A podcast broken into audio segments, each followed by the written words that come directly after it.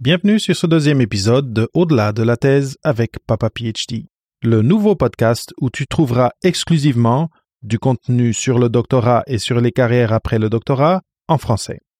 Pour ce lancement de Au-delà de la thèse, j'ai choisi quelques épisodes des saisons antérieures de Papa PhD, dont le premier avec Rémi Quirion, le scientifique en chef du Québec, et maintenant ce deuxième avec Émilie Jade Poliquin, chargée de projets stratégiques à l'INRS à Québec, avec qui j'ai parlé des mythes qui entourent les débouchés professionnels après le doctorat.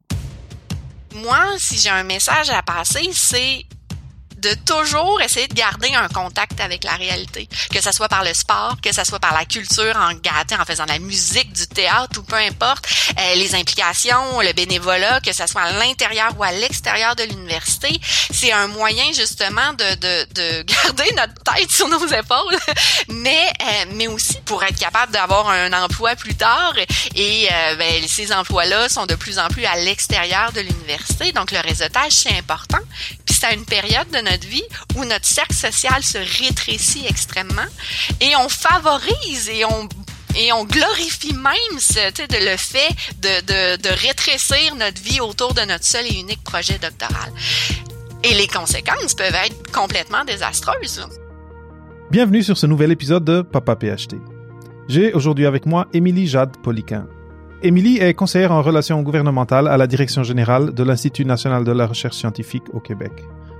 Au cours de ses études au cycle supérieur, réalisées à l'Université Laval en co-tutelle avec l'Université de Toulouse, Toulouse 2 Jean Jaurès, et euh, de son stage postdoctoral fait à l'Université Columbia de New York, elle s'est principalement intéressée à la mise en forme de la connaissance scientifique à l'époque gréco-romaine. Ses nombreuses implications dans des associations étudiantes notamment ont marqué son parcours et l'ont poussé à s'interroger sur les moyens de mieux, de mieux préparer la communauté étudiante au cycle supérieur à leur arrivée sur le marché du travail. Elle tient depuis janvier 2021 une chronique nommée Prof ou pas dans le magazine Affaires universitaires. Bienvenue sur Papa PhD, Émilie Jade.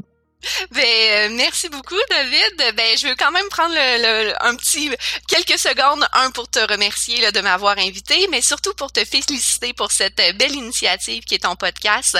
Euh, je trouve ça très important qu'on offre des outils et surtout des, des, espaces de réflexion aux étudiants au cycle supérieur pour faciliter leur transition sur le marché de l'emploi et de le faire principalement aussi en français, puis d'offrir justement cette variété de, de points de vue, que ce soit québécois, français, euh, euh, canadien. Donc, tu le fais très bien et euh, je t'en félicite. Je voulais quand même commencer par ça.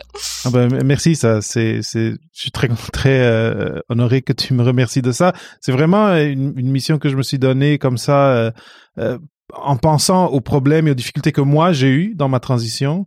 Et bon, et je me suis proposé un peu contre le, le, courant à faire un podcast qui est bilingue en plus, mais mais je suis très content de l'avoir fait et je suis très content d'être ici en français aujourd'hui et de de continuer à faire grandir ce corpus d'entrevues à propos du doctorat et, des, et de qu'est-ce qui se passe après.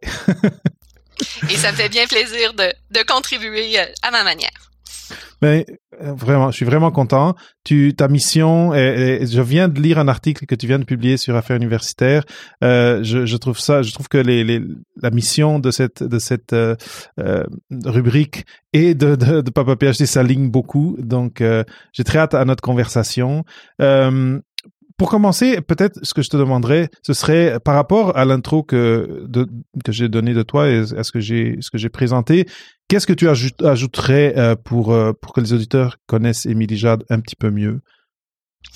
Euh, ben comme j'ai vaguement euh, dit, c'est je me suis beaucoup impliquée dans euh, des associations étudiantes. Le principal point saillant de mes études au doctorat, c'est d'avoir été nommée vice-présidente études recherche à mhm. l'Allier, qui est l'association des étudiants de cycle supérieur, donc maîtrise et doctorat à l'Université Laval, une association qui regroupe à peu près un peu plus d'une dizaine de mille, 12, 15 000, dépendamment des, des années. dans une période assez tumultueuse, j'ai j'ai fait le grand saut en 2012, l'année des euh, grandes revendications étudiantes, des manifestations et tout ça.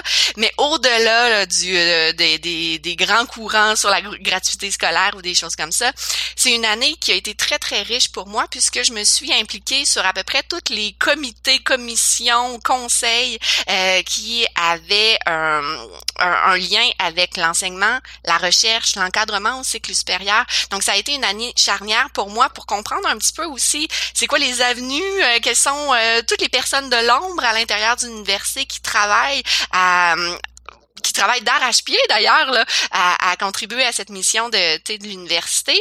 Et euh, ben ça a évidemment là beaucoup étoffé ma réflexion sur euh, sur qu'est-ce que les études supérieures, c'est quoi leur but, euh, mhm. c'est quoi l'impact que les étudiants peuvent avoir dans la société. Donc euh, ça, ça a été vraiment marquant pour moi. Mhm. Et, et c'est intéressant parce que une, tu, tu, viens rejoindre des, une observation que j'ai fait avec plusieurs des, des, des invités que j'ai eu au, au, micro de Papa PhD, qui est euh, l'implication dans des associations étudiantes amène beaucoup aux gens qui ont vécu ça. Moi, je j'ai pas vraiment vécu ça. Euh, clairement, c'est du temps qu'il faut euh, il faut donner du temps à ces projets-là. Mais j'ai vraiment l'impression que euh, que ce soit en termes de euh, d'un tissu social, d'un réseautage, mais que ce soit aussi en, en, en compétences transversales que tu développes qui souvent tu ne développerais pas juste en faisant ta recherche, c'est comme quand même une expérience très très enrichissante celle-là. Oui, euh, tu as, mis le doigt là, sur les, les principaux aspects, mais euh, en termes de compétences transversales ou des compétences purement concrètes là, de gestion de projet, euh, tout simplement de, de, comprendre un peu les comment ça marche l'administration, de faire partie de, de conseils d'administration, de, de, de procédures, de réunions de gestion de projet, euh, c'est quelque chose qu'on peut appliquer directement autant dans à, l'intérieur qu'à l'extérieur de l'université là dans les mhm. dans, dans un emploi futur euh, mais pour le réseautage pour tu sais de moi ce que qui m'a fasciné puis ce que ce qui a été le plus porteur pour moi c'est que je suis en j'étais en études anciennes donc en littérature je faisais partie de la faculté de sciences humaines et euh, arts et lettres euh, donc j'ai des amis dans quelques quelques autres programmes mais euh, on a l'impression des fois que plus on va aux études supérieures, plus notre, notre univers se rétrécit, puis on mhm. côtoie des gens seulement de, de nos petits programmes autour de nous. Euh, ça, ça m'a permis une ouverture d'esprit incroyable parce que là, je rencontrais des étudiants, des professeurs de toutes les facultés euh, j'ai fait partie de la commission de la recherche, puis mhm. une des missions de la commission de la recherche, c'est d'aller évaluer les différents centres de recherche qu'il y a euh, sur le sur le campus et voir euh, comment ça se passe, les collaborations, est-ce qu'ils doivent, euh, est-ce qu'ils peuvent avoir, le, leur financement, des choses comme ça. Mhm. Et moi, je devais rencontrer les étudiants de ces centres de recherche là pour voir c'est quoi la dynamique, c'est quoi les enjeux, c'est quoi les défis, c'est quoi les bons coups. Euh, et là, j'ai rencontré des gens de partout, euh, mhm. en, dans sciences de la santé, en sciences et génie, en, en, dans les domaines plus connexes à moi, en sciences sociales, mais de voir c'est quoi la, la réalité, les différences, euh, parce que un même un, deux étudiants dans une même université peuvent avoir des parcours extrêmement différents des, des enjeux des difficultés extrêmement différentes donc euh, ça ça a été euh, ça a été très porteur pour moi euh, mhm. de, de, de m'ouvrir justement à la réalité de tous ces étudiants là sur les campus oui, c'est une, une, position assez privilégiée parce que c'est vrai que souvent quand on, lit ou quand, quand, on suit des conversations sur le doctorat en ligne, les gens vont comment dire, ça va être euh, comme tu disais, les doctorats dans différents domaines sont très différents. Sciences humaines, euh, sciences exactes, euh, en tout cas, c'est pas la même expérience, c'est pas le même vécu, mais c'est pas donné à tout le monde d'être de, conscient de ça. Et toi, tu as plongé là-dedans et tu as vraiment pu faire une radiographie à, différents, euh, mm-hmm. euh, différents domaines. Et je suis sûr que ça a beaucoup à voir sur où tu es rendu aujourd'hui et, c'est quoi ta mission aujourd'hui. Euh, maintenant, une petite question. Comment tu t'es comment tu t'es rendu à avoir cette opportunité de participer à cet exercice-là? Comment comment l'opportunité est-elle apparue? Euh, ou est-ce que c'est toi qui l'as recherché? Comment ça s'est passé? Euh, au baccalauréat, je m'étais un petit peu impliquée. Euh, à l'Université Laval, on a euh, une grosse association de premier cycle qui s'appelle la CADEL, qui a un caucus, donc euh, mhm. qui invite des étudiants de chacun des, ben, un représentant de chacune des associations étudiantes. Et une fois par mois, ben il y a ce grand caucus là des gens de partout sur le campus qui discutent d'enjeux et tout ça. Euh, il y a évidemment un exécutif avec un président, vice-président, etc. Euh, donc moi je faisais partie du caucus, puis ça m'a éveillé justement à cette, euh, l'importance de cette discussion là, puis de connaître les, les, les enjeux partout. Euh, mais bon, c'est je l'avais fait à, la fin de mon bac, donc j'ai euh, j'ai j'ai poursuivi mon chemin. Et euh, ben aux études supérieures, j'ai fait un peu un va-et-vient entre le Québec et la France avec ma co-tutelle mhm. pour, euh, pour mon doctorat. Euh, donc, j'ai mis un petit peu en, plan mon implication. J'étais, j'étais toujours dans mon association locale, mais sans plus. Puis, euh, un jour, j'ai un ami qui m'a expliqué que c'était pas un caucus qui avait à l'allier, c'était un, conseil d'administration. J'ai trouvé un moyen d'être sur le conseil d'administration. J'étais là pendant un an et euh, ben, j'étais euh, parmi celles qui levaient la main pour participer à des projets, pour aider l'exécutif à faire des euh, faire des choses. Donc, euh, ben, à un moment donné, je me suis dit que c'était le temps de se lancer. Mhm. Et euh, ben moi, c'était vraiment l'aspect études recherche qui, qui me passionnait. Puis je voulais justement être capable de mettre la, la main à la pâte là-dedans. Donc, je me suis mhm. lancée pour un pour un mandat. Et ça, et ça, ça s'équilibrait bien parce que clairement, tu as, mis du travail là-dedans. Et ça s'équilibrait bien avec ton travail de thèse à toi? Très, très honnête, euh, j'ai fait mon doctorat en si on parle du moment là, de ma première session d'inscription jusqu'au moment où j'ai soutenu ma thèse, c'est un petit peu plus que cinq ans. Mhm. Donc, euh, j'ai pas, euh, j'ai pas été dans les personnes les plus euh, diligentes et les plus rapides de mon programme, mais vraiment pas dans, non plus dans les plus lentes. Mais cette année-là, je l'ai, j'ai mis ma thèse relativement en veilleuse pendant un an.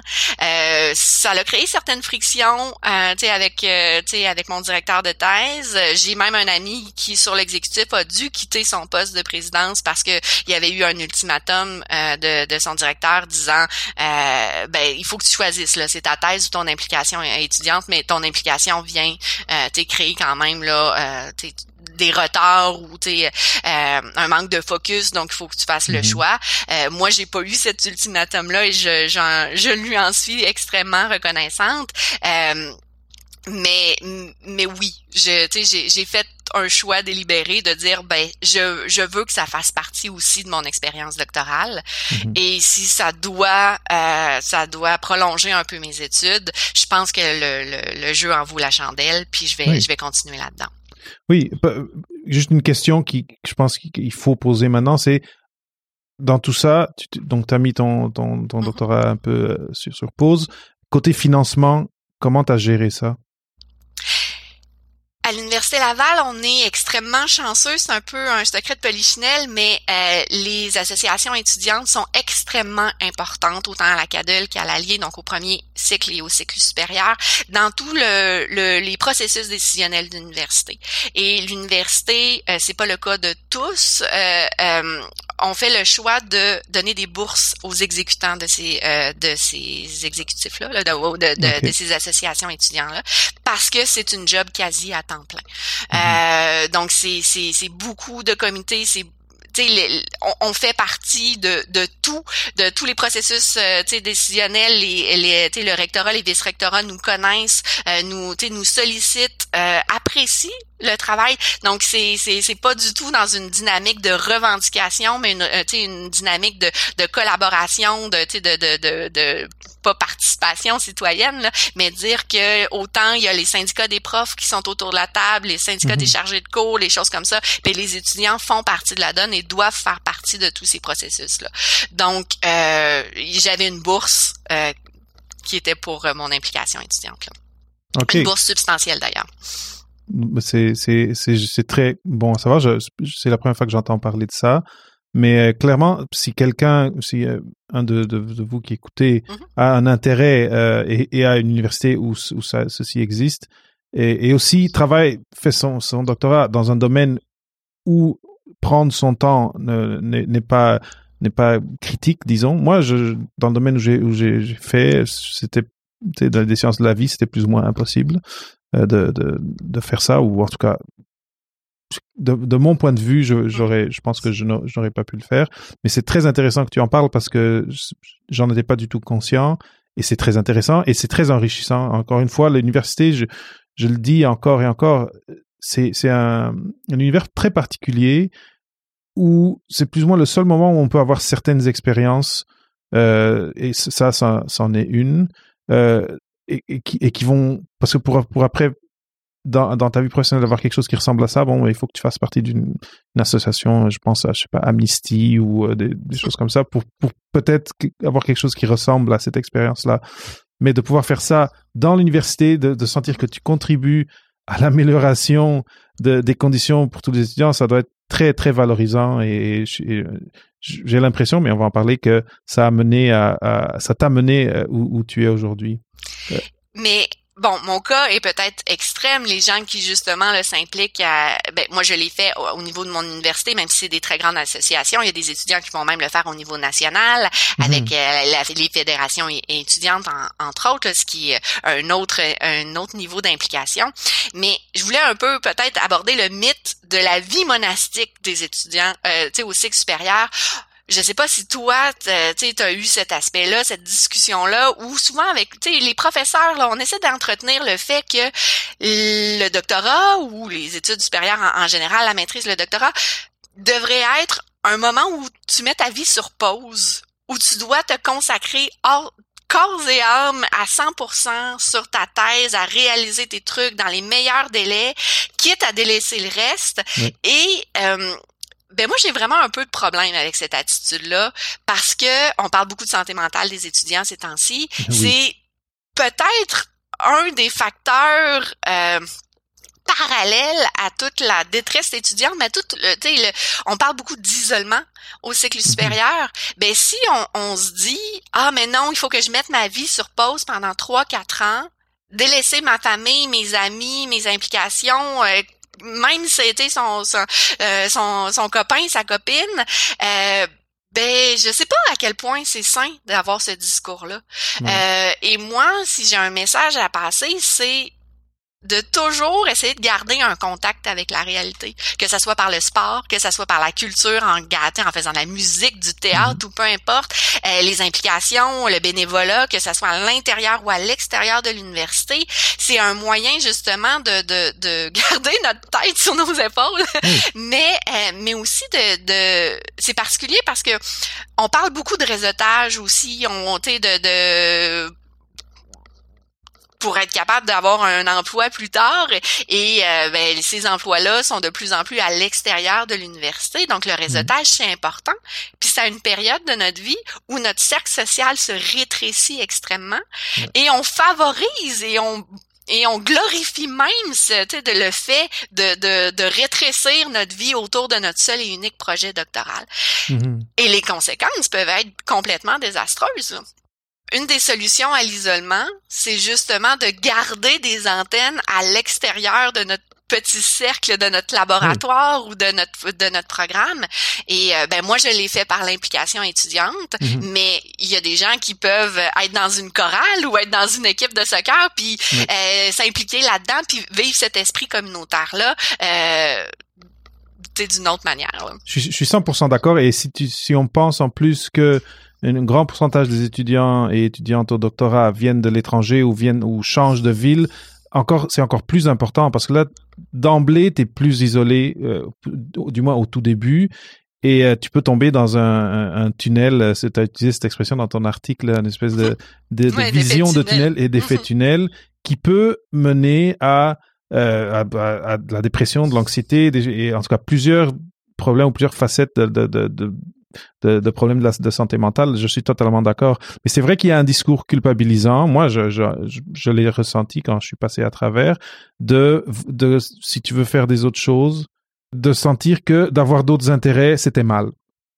Et pourtant, euh, comme tu l'as mentionné, c'est crucial à, à, la santé mentale de tout un chacun et, euh, et à son développement. Après, encore très important, et je vais juste le répéter, le réitérer, de s'isoler à ce moment-là où tu, tu, tu, te prépares à la vie professionnelle et surtout, on sait maintenant que entre 50, dépendamment des domaines, 50 à 80% des gens vont, ce futur professionnel est à l'extérieur de, de l'université et de dire que pendant ces 4, 5, 6 ans-là, tu n'as pas fait de réseautage, tu n'as pas plongé un petit peu dans le tissu socio-économique, euh, dans, dans, t'as pas fait de, de, de stage euh, en industrie ou quoi que ce soit. C'est, en tout cas, je pense que en 2021, il, faut que ça commence à changer. Ça, je suis totalement d'accord avec toi. Là, tu as utilisé un terme des mythes qu'il fallait oui, euh... déboulonner. Ben pour poursuivre justement, euh, tu sais sur l'effet le, tunnel. Euh, moi, il y a un autre mythe qui, qui m'énerve principalement, c'est le quand on parle de, de plan B. Toute l'espèce de discours sur le plan B. Tout d'abord, j'ai vraiment un problème avec le terme parce que plan B, ça sous-entend que notre plan A ne fonctionne pas. Ça, ça sous-entend la notion d'échec. Oui, oui. Et pour l'étudiant au doctorat, la majorité du temps, poussé justement par un corps professoral qui ne connaît à peu près que ça, c'est le professorat. Mm-hmm. euh, et dans les faits, la vaste majorité des gens, on parle de quoi? De, de 70, 75, 80% des étudiants qui vont finir le doctorat n'iront pas vers une carrière professorale. C'est de dire que tous ces gens-là vont devoir prendre leur plan B, je le dis avec des gros guillemets, avec le mhm. geste en ce moment, mhm. euh, et de leur mettre un peu dans la tête que ça va être, c'est un peu un échec. Donc, en termes, encore une fois, de, de valorisation de soi, de, de confiance en soi, de, de la décision un jour qu'on peut avoir de dire non, c'est pas le professorat ou j'abandonne mes, mes mes recherches ou mes démarches, euh, ben ça peut être un deuil pour beaucoup beaucoup d'étudiants. Puis c'est une période euh, particulièrement difficile. Hmm. J'ai un peu un problème à, à avec la dualité qu'on a entre le plan A puis le plan B comme si on devait choisir, comme si les étudiants en début de parcours doivent se dire, OK, moi je fais le tout pour le tout, là. J'oublie ma vie pendant quatre ans, puis c'est la seule manière que je vais être capable d'atteindre le niveau d'excellence pour le professorat. Mm-hmm. Ben, ça marche pas comme ça. Ben, tout d'abord, oui, c'est sûr que c'est les meilleurs qui vont avoir les postes, mais c'est pas vrai non plus parce qu'il y a un paquet d'autres facteurs. Ça peut être le sujet d'étude, euh, une espèce de facteur temporel de dire au moment où tu recherches, est-ce qu'il y a telle autre euh, orientation ou grande thématique de recherche qui a pris le haut du pavé, puis soudainement mhm. tous les postes sont dans quelque chose qui, puis tu, tu fites pas vraiment là-dedans. Euh, ça peut être le réseau de contacts justement. Ben c'est sûr que si t'as des, tu connais des gens sur des comités de sélection qui, qui savent ton sérieux, ta rigueur, euh, ils vont peut-être être plus portés à t'appeler en entrevue. Euh, mhm. Je sais que c'est pas juste ça, mais c'est pas, tu sais, les universités là, c'est pas vraiment une méritocratie là. euh, c'est pas c'est pas les meilleurs qui vont arriver nécessairement au poste. Euh, il y a des dynamiques beaucoup plus complexes que ça. Donc, on a bien beau décider au début du doctorat, moi j'essaie, je veux essayer d'être prof. Euh, ben c'est pas cette décision là qui va avoir nécessairement un facteur de réussite là. Donc il faut arrêter de de de d'opposer les plans A et les plans B parce que selon moi tout ça est pas dans un vase clos. Euh, si on travaille sur notre plan B là, euh, avec un peu plus des compétences transversales, des, des compétences de gestion de projet, de communication scientifique, euh, de travail d'équipe ben selon moi, toutes ces compétences-là peuvent être tout, tout, aussi importantes si on devient professeur, parce qu'on va peut-être être chef de, chef de lab. Euh, on veut être un bon professeur, un bon enseignant, un bon vulgarisateur scientifique. Donc ces compétences-là mm-hmm. sont pas juste pour l'extérieur de l'université là. Puis euh, tu sais, euh, à la limite, ils sont encore plus à l'intérieur et toute la, la, la dynamique d'excellence, de rigueur scientifique, euh, de, de, de, de d'être capable de, d'avoir une discipline, de respecter les délais, ben, on va être capable de les utiliser à l'extérieur de l'université. Donc, cette, cette complémentarité-là, elle existe et on devrait encore plus la mettre de l'avant puis la mettre en valeur de dire ben si vous souhaitez être un c'est ça on, on souhaite être quelqu'un qui enrichit la société. Euh, on, on, part dans le débat social, sur peut-être d'avoir une influence sur les politiques publiques. Euh, que ça soit comme professeur, que ça soit comme chercheur dans une industrie, dans un, dans un organisme communautaire, dans un ministère, que ça soit euh, de, de se partir en business. On parle beaucoup mhm. d'entrepreneuriat mhm. scientifique en ce moment. Ben toutes ces compétences-là, à la fois disciplinaires et transversales, sont importantes. Donc, il faut arrêter d'opposer les, les deux puis de dire d'une certaine manière, ah ben, il faut développer les compétences transversales de nos étudiants en cycle supérieur parce qu'ils vont pas travailler dans les universités. Ben, faut les faut, faut les développer point tout le monde euh, gagne à, à, développer ces compétences là euh, peu importe l'issue du de, de la chose là. je suis totalement euh, d'accord je suis totalement d'accord moi l'image que j'utilise quand je parle euh, aux jeunes chercheurs en tout cas ou quand j'en parle c'est de pas d'imaginer A ou B ou C ou D parce que c'est vrai que ça, y a, on dirait qu'il y a une hiérarchie et que à partir de B, c'est différentes tonalités d'échecs, mais c'est des multivers. C'est, imagine-toi comme euh, comment ça, il y, a eu un film de Spider-Man euh, dans le dans le Spider-Verse. C'est imagine-toi que à la fin de ton doctorat, c'est comme un peu le, le, le, le, chat de Schrödinger. Tu sais pas qu'est-ce qui va se passer quand tu vas ouvrir. Fait prépare-toi à plusieurs univers possibles. Mm-hmm. Et aucun, aucun, aucun d'eux va être un échec. Euh, mais par exemple, si tu mets tous tes œufs dans un, dans un d'eux et que ça marche pas, mais là, tu vas le vivre comme un échec parce que là, tu t'es pas préparé pour les autres choses. Je pense que les choses évoluent. L'interface euh, université-société, il y a, y a, de plus en plus de choses qui se passent. Il y a de, beaucoup, de plus en plus de communication scientifique et bonne communication scientifique qui est nécessaire.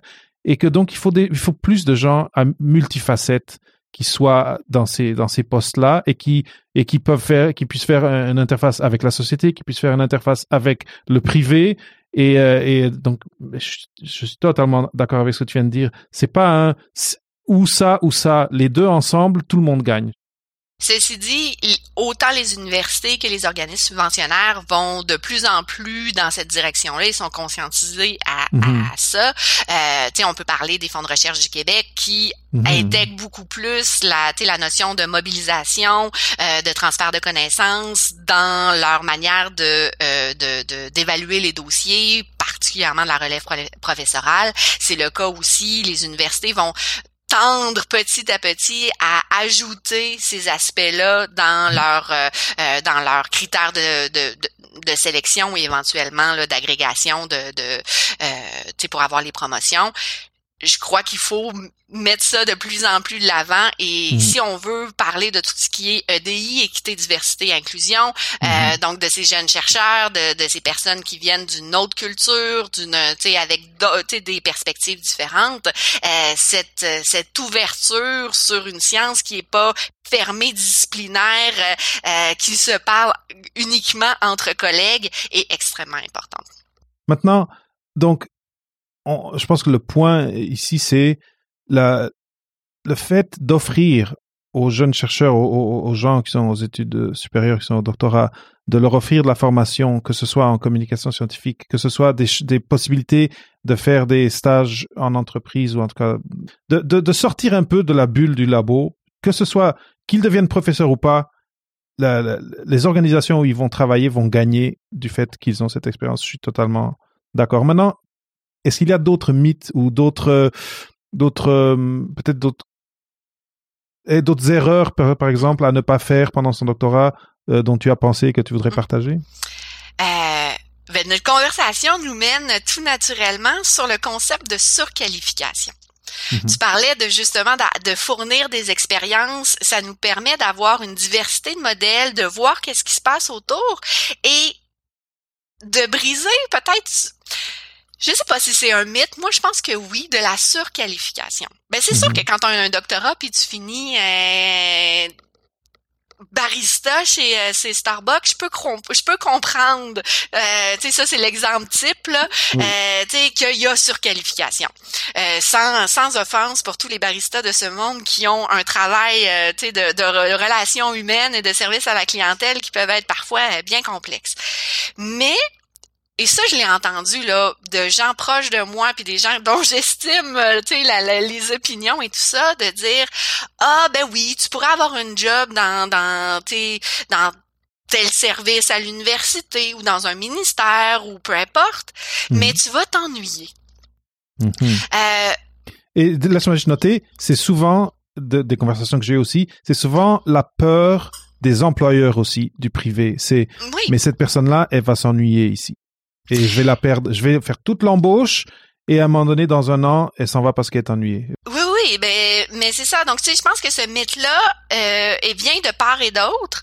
Euh, autant des, des titulaires de doctorat que des employeurs de cette idée de surqualification et que les défis seront pas à la hauteur euh, des étudiants au cycle supérieur. Une des raisons pourquoi j'ai écrit euh, mon, mon, ma dernière chronique en faisant une analogie extrêmement poussée et, et je l'espère amusante sur euh, la comparaison entre le doctorat puis le marathon, c'est de dire ben quand on, décide de se spécialiser dans quelque chose, exemple le marathon ou exemple le doctorat dans une discipline bien précise, on devient extrêmement bon dans dans ce qu'on fait, mais ça veut pas dire qu'on est meilleur que les autres. Le sprinteur olympique là, il est tout aussi euh, impressionnant que le mhm. marathonien olympique leur leur manière de de de de, de s'entraîner, de euh, de gérer leur énergie, puis est différente, mhm. mais mais les défis sont sont sont là pour un et pour l'autre. Mhm. Donc un un titulaire de doctorat a relevé plein de défis pendant son doctorat est extrêmement bon s'il l'a terminé ou même mhm. s'il l'a pas terminé. Mais ça veut pas dire que s'il y a un, un, emploi qui demande simplement une maîtrise, qui va s'ennuyer, puis qu'il n'y aura pas de défi, puis qu'il n'y aura pas de, stimulation intellectuelle. Mhm. La stimulation intellectuelle, là, elle, n'est pas seulement sur les bancs d'école et sur, dans les universités. Et si on croit ça, je crois que c'est un problème et que euh, qu'il y a peut-être une petite tête qui s'est enflée en quelque part. Euh, qu'il y a des gens extrêmement curieux, extrêmement intelligents, extrêmement enrichissants partout dans tous les milieux. Mhm. Euh, et l'université est pas est, pas différent des autres ou est pas mieux que les autres. Euh, donc, faut faire attention à ça.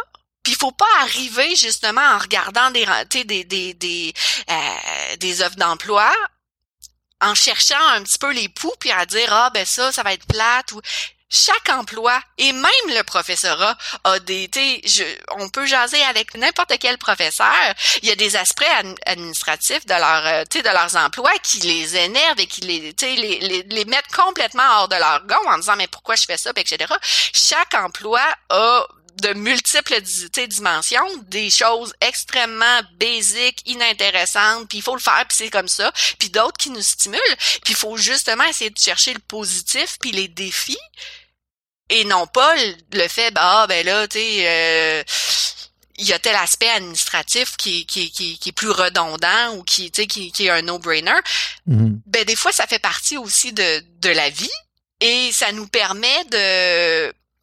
Tu sais, je pense qu'il y a beaucoup de gens qui sortent de l'université qui... que un des, des, des premiers avantages qu'ils vont trouver, c'est de dire ah, j'ai du temps pour lire. J'ai du temps pour euh, écouter des séries documentaires qui m'intéressent.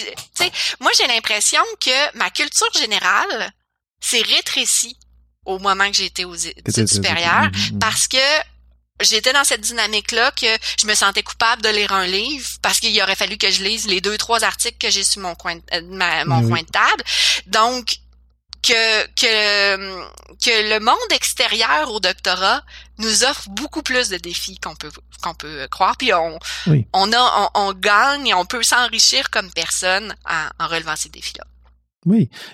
Et j'espère que les, les conversations que j'ai au micro euh, de Papa PhD avec toi, avec plein d'autres gens, démontrent un peu mm-hmm. euh, cet aspect-là. Et je, je recommande ou je, je vraiment je j'aimerais beaucoup que si quelqu'un qui écoute euh, et qui a, a, vu une offre d'emploi et qui, qui cherchait un peu l'époux, comme tu disais, mais que le réflexe, ça doit, ce soit de chercher quelqu'un dans cette compagnie qui a un profil similaire et d'aller lui parler et d'aller demander c'est quoi le jour le jour et comment ça marche qu'est-ce qu'est-ce que t'aimes de la job, qu'est-ce que t'aimes moins de la job. Et là, là, après une conversation ou deux avec des gens qui qui qui, sont dans un dans un poste quelconque, là, tu peux vraiment euh, prendre une décision de oui ou non. Est-ce que est-ce que ce poste m'intéresse ou pas. Juste juste une une offre d'emploi, c'est c'est important c'est important de voir les, la terminologie qui est utilisée et de voir comment aligner ton CV, comment aligner ta lettre de motivation.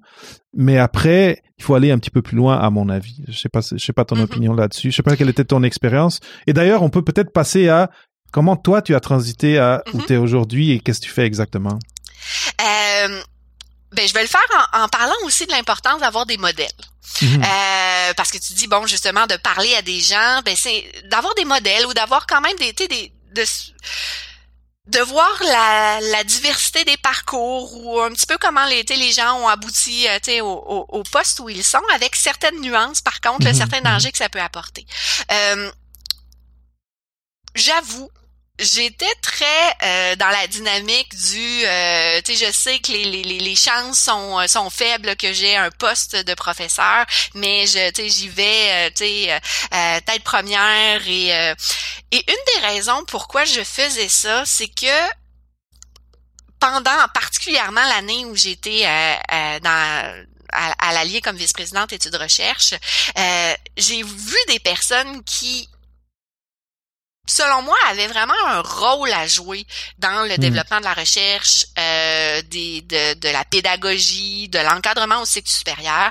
Et ces personnes-là étaient des professeurs qui étaient devenus présidents d'une commission, euh, doyens aux études supérieures, doyennes en particulier. Là, donc, je peux parler de Marie-Odette euh, qui, euh, qui a joué quand même là, un, un, rôle important dans la vie de, de l'avoir travaillé, de, de voir tout l'impact qu'elle a, qu'elle a eu. Hmm. Mais c'était des professeurs. Euh, donc moi, inconsciemment ou consciemment, ben c'était les modèles que j'avais, puis je me disais si je veux, à ma manière, tu sais, jouer aussi un rôle, puis au moins participer à la discussion, euh, ben c'est par le professorat que, que je vais le faire parce que je vais devenir professeur. Puis un jour, mm-hmm. ben je vais peut-être avoir l'opportunité d'être vice-doyenne aux études dans une mm-hmm, faculté ou mm-hmm. quelque chose comme ça. Euh, mais en réalité, il y a d'autres il y avait d'autres modèles, mais que je que j'avais pas nécessairement vu. Euh, je savais qu'il y avait toute cette machine universitaire là, ça m'avait ouvert à ça, mais euh, je pouvais pas nécessairement me rattacher à à, à des personnes ou à des parcours bien concrets. Mmh. Euh, j'ai eu la chance euh, de après une période où le téléphone sonnait pas beaucoup là, euh, d'avoir des appels de de, de quand j'ai quand j'ai postulé à différents emplois euh, dans l'univers là parallèle euh, tu sais de, de, l'université que ce soit les mhm. organismes subventionnaires les grandes associations de communication scientifique et euh, j'ai fini par avoir un appel de l'INRS pour faire partie du service à la recherche mhm. c'est peut-être un des rare service où le fait d'avoir PhD à côté de son nom est important. Donc, le, doctorat que j'avais était une, une grosse plus-value. Et surtout, j'ai eu la chance de tomber sur une celle qui a été ma future patronne, qui s'appelle José Charret, mhm. euh, qui m'a fait confiance et qui euh, qui a dit bon ben elle a pas vraiment d'expérience, elle a jamais fait ça, mais euh, je vais la prendre. C'était un un, un contrat d'un an euh, remplacement de congé de maternité. C'était à la limite pas très impliquant, mais euh, il y a quelqu'un qui m'a fait confiance, puis ce, saut là dans le vide de, dire ok, euh, c'est le premier emploi qui est toujours le plus dur à trouver. Là. Euh, donc euh, il faut qu'il y ait quelqu'un à un moment donné qui dit bon ben au-delà du simple diplôme de dire hey tu as fait un doctorat en études anciennes en littérature latine et je vais t'engager à l'Institut national de la recherche scientifique. Euh, on peut se poser des questions. J'ai eu des gens qui fronçaient les sourcils quand je leur disais d'où euh, d'où j'arrivais, mais cette euh, cette personne-là, cette femme extraordinaire, m'a m'a donné une première chance, ce qui a fait que j'ai pu prouver ma valeur, puis j'ai pu prouver justement à quel point j'avais cette ouverture d'esprit-là, puis ce regard global-là. Et ben j'ai cheminé un petit peu dans, dans j'ai eu ce premier premier emploi-là, j'ai été coordonnatrice d'un programme de recherche et depuis janvier dernier, je suis à la direction générale comme conseillère euh, en relations gouvernementales. Mm-hmm. Mais je dirais d'une certaine manière, en dépit de mon diplôme et non pas mm-hmm. à cause de mon diplôme. Le diplôme avait quand même de prime abord un petit effet rébarbatif et de dire OK mais pourquoi? Mais une fois que je pouvais défendre ma candidature ou euh, tu sais expliquer euh, euh tu sais qu'ils voyaient mon travail ben je mhm. pense que la tu sais je pense qu'ils sont heureux que, que que je fasse partie de l'équipe puis que je viens bonifier justement cette diversité d'expertise là. Mhm. Euh, donc les modèles, c'est important, ça nous permet de nous projeter, mais il faut faire aussi attention parce que chaque parcours est unique et euh, chaque parcours a une certaine dose de chance mhm. et fluctue en fonction des rencontres. Puis cette première, ce premier emploi-là qu'on peut euh, avoir, ben des fois c'est justement, est-ce que c'est quelqu'un vaguement de notre entourage qui euh, qui cherche quelqu'un puis que finalement on est là on se on euh, du pushing ou quand même sous recommandation on finit mhm. par avoir un une entrevue décrocher cette première emploi là ben ça nous permet parfois d'avoir une expérience tremplin puis de se projeter, de dire ah ben finalement j'avais jamais pensé de mhm, d'être dans mhm. ce domaine-là. Hey, j'ai passé une entrevue euh, pour euh, pour être euh, adjointe et exécutive dans une compagnie de jeux vidéo.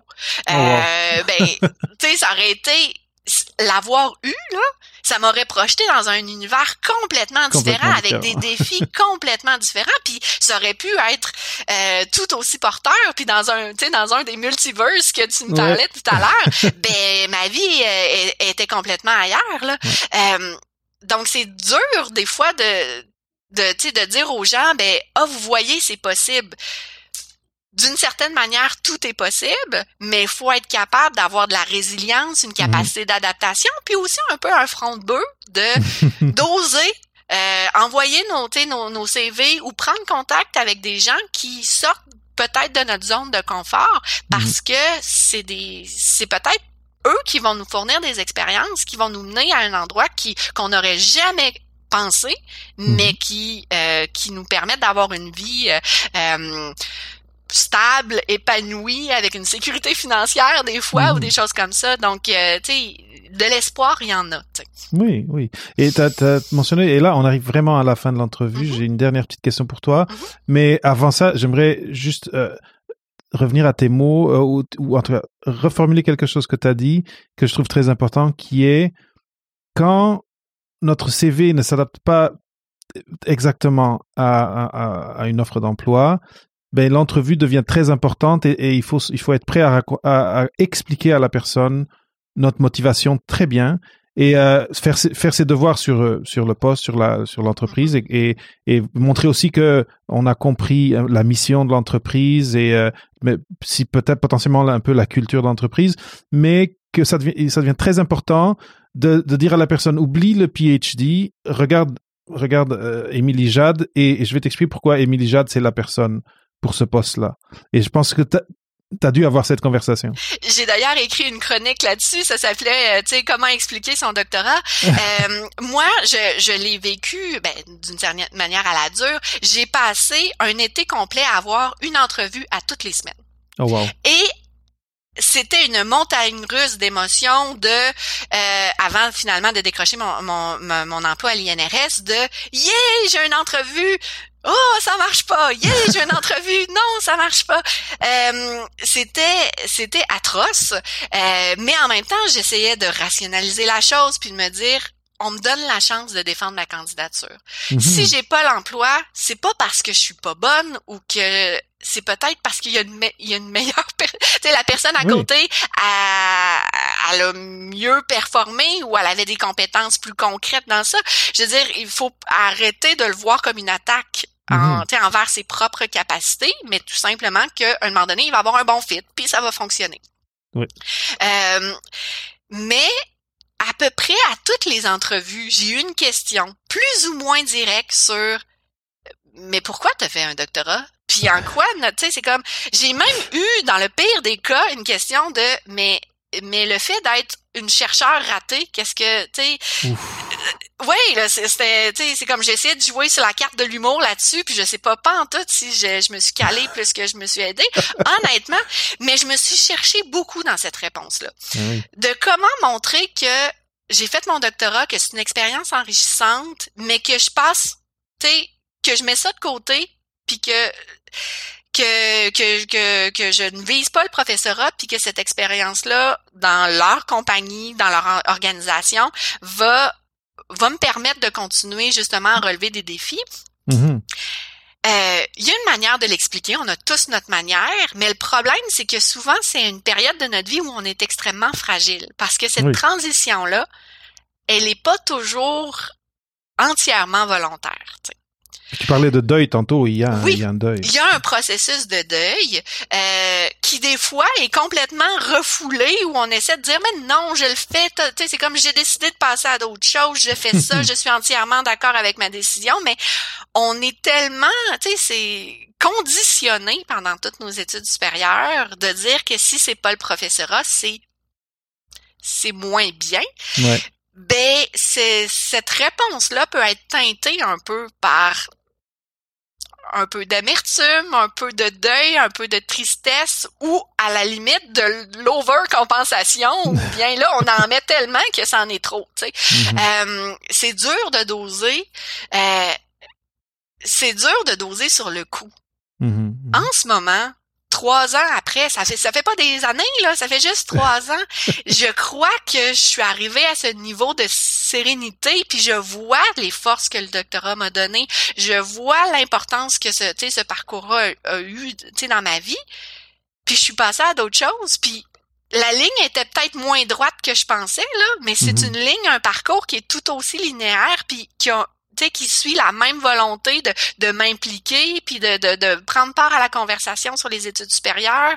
Euh, je trouve ça logique de devenir, tu sais, d'être maintenant à la direction générale d'une, tu sais, d'une grande institution de recherche au, au Mhm. Québec puis au Canada là. Euh, puis je suis fière de ça. Mais, mais au moment que j'ai décroché cet emploi-là, ben j'étais fragile puis j'étais peut-être pas capable de l'expliquer tant que ça puis de l'expliquer avec autant de conviction puis de tu sais de fierté. Euh, donc tu sais ton point de dire il faut aller il faut être capable de prouver à notre futur employeur d'aller au-delà du doctorat euh, c'est c'est absolument essentiel mais c'est difficile on Ouais. peut pas se le cacher. Et, et mon point, c'est il, il faut il faut travailler ça. Et il y a, je pense sur LinkedIn, euh, je pense à des des gens qui qui qui font du coaching juste là-dessus sur euh, Mhm. sur les comment comment écrire l'histoire de, de, de ton parcours jusqu'à un certain jusqu'à une entrevue d'emploi. Et comment faire cet exercice, ça fait qu'en entrevue après, tu es capable de sortir des histoires et de de de d'être d'être moins cérébral, d'être d'être plus dans l'émotion, de et de et d'aussi de de par, en faisant ça de de- de- d'engager l'interlocuteur un peu dans ton aventure et de peut-être être capable de de les faire de, te- de faire qu'il te voit comme un être humain qui a des intérêts et pas pas comme un comme un chercheur raté comme tu as dit oh my god c'est horrible de, se- faire dire ça en tout cas euh, Émilie Jade, on a, on est à la fin, fin, fin de l'entrevue. Je pense qu'on a, on a découvert euh, des, des sujets très, très importants. Euh, je, je, je recommande euh, aux auditeurs de s'ils veulent euh, en savoir plus d'aller voir les notes d'épisode. Mais s'ils veulent te poser des questions euh, te, te remercier de l'entrevue comment est-ce que euh, les auditeurs et l'auditrice te trouvent sur internet? Je suis principalement active sur euh, sur LinkedIn, Mhm. euh, donc euh, qui peuvent me suivre ou me faire une demande de contact euh, pour m'écrire, ça va me faire plaisir. Et euh, ben il y a toujours moyen de trouver mon adresse euh, internet là sur le bottin de l'Institut national de la recherche scientifique, l'INRS. Et euh, ben s'ils peuvent suivre mes euh, mes chroniques sur prof ou pas euh, au euh, à affaires universitaires, ben euh, j'essaie de, de m'amuser avec ces chroniques-là et euh, c'est une chronique beaucoup sur l'empathie, d'essayer de se mettre dans la peau de l'autre, Mhm. dans la peau de ces étudiants qui euh, qui sont en recherche d'emploi avec leur toutes leurs réflexions et leurs angoisses, en Mhm. espérant que ça ça résonne chez eux autant que que que toute ma réflexion j'ai pu avoir de mon côté. Eh bien, je mettrai le lien euh, vers vers ton ton. euh, techniquement, c'est pas un blog, une mais bon, une chronique. Vers ta chronique euh, dans les notes d'épisode. Émilie Jade, merci énormément du temps euh, que tu as que, que tu as donné pour cette entrevue. Je suis vraiment content de, de- qu'on se soit croisé sur LinkedIn et que tu aies accepté mon invitation. Euh, je pense que tu as partagé plein, déjà un, ton expérience, mais deux, tes réflexions, et que, qui, je pense, sont, sont très importantes et très pertinentes, indépendamment de, du domaine de doctorat. Je pense que on a, on a, on a parlé euh, et on a partagé des idées qui s'appliquent et qui peuvent s'appliquer à tout le monde. Et, et donc, si vous n'avez pas pris de notes, réécoutez l'épisode. Sinon, euh, appliquez ce qu'on qu'on a dit. Je pense que ça va vous aider. Émilie Jade, merci énormément. Mais ça m'a fait un grand plaisir, David. Merci d'avoir écouté ce nouvel épisode de Au-delà de la thèse avec Papa PhD. N'oublie pas de suivre le balado sur Apple Podcast ou Spotify et de le partager avec au moins une personne. Si tu veux m'aider un petit peu plus, Remplis le sondage que j'ai préparé pour toi à papaphd.com slash audience qui me permettra de te connaître un petit peu plus et de produire un balado qui réponde de mieux en mieux à tes questionnements et à tes besoins.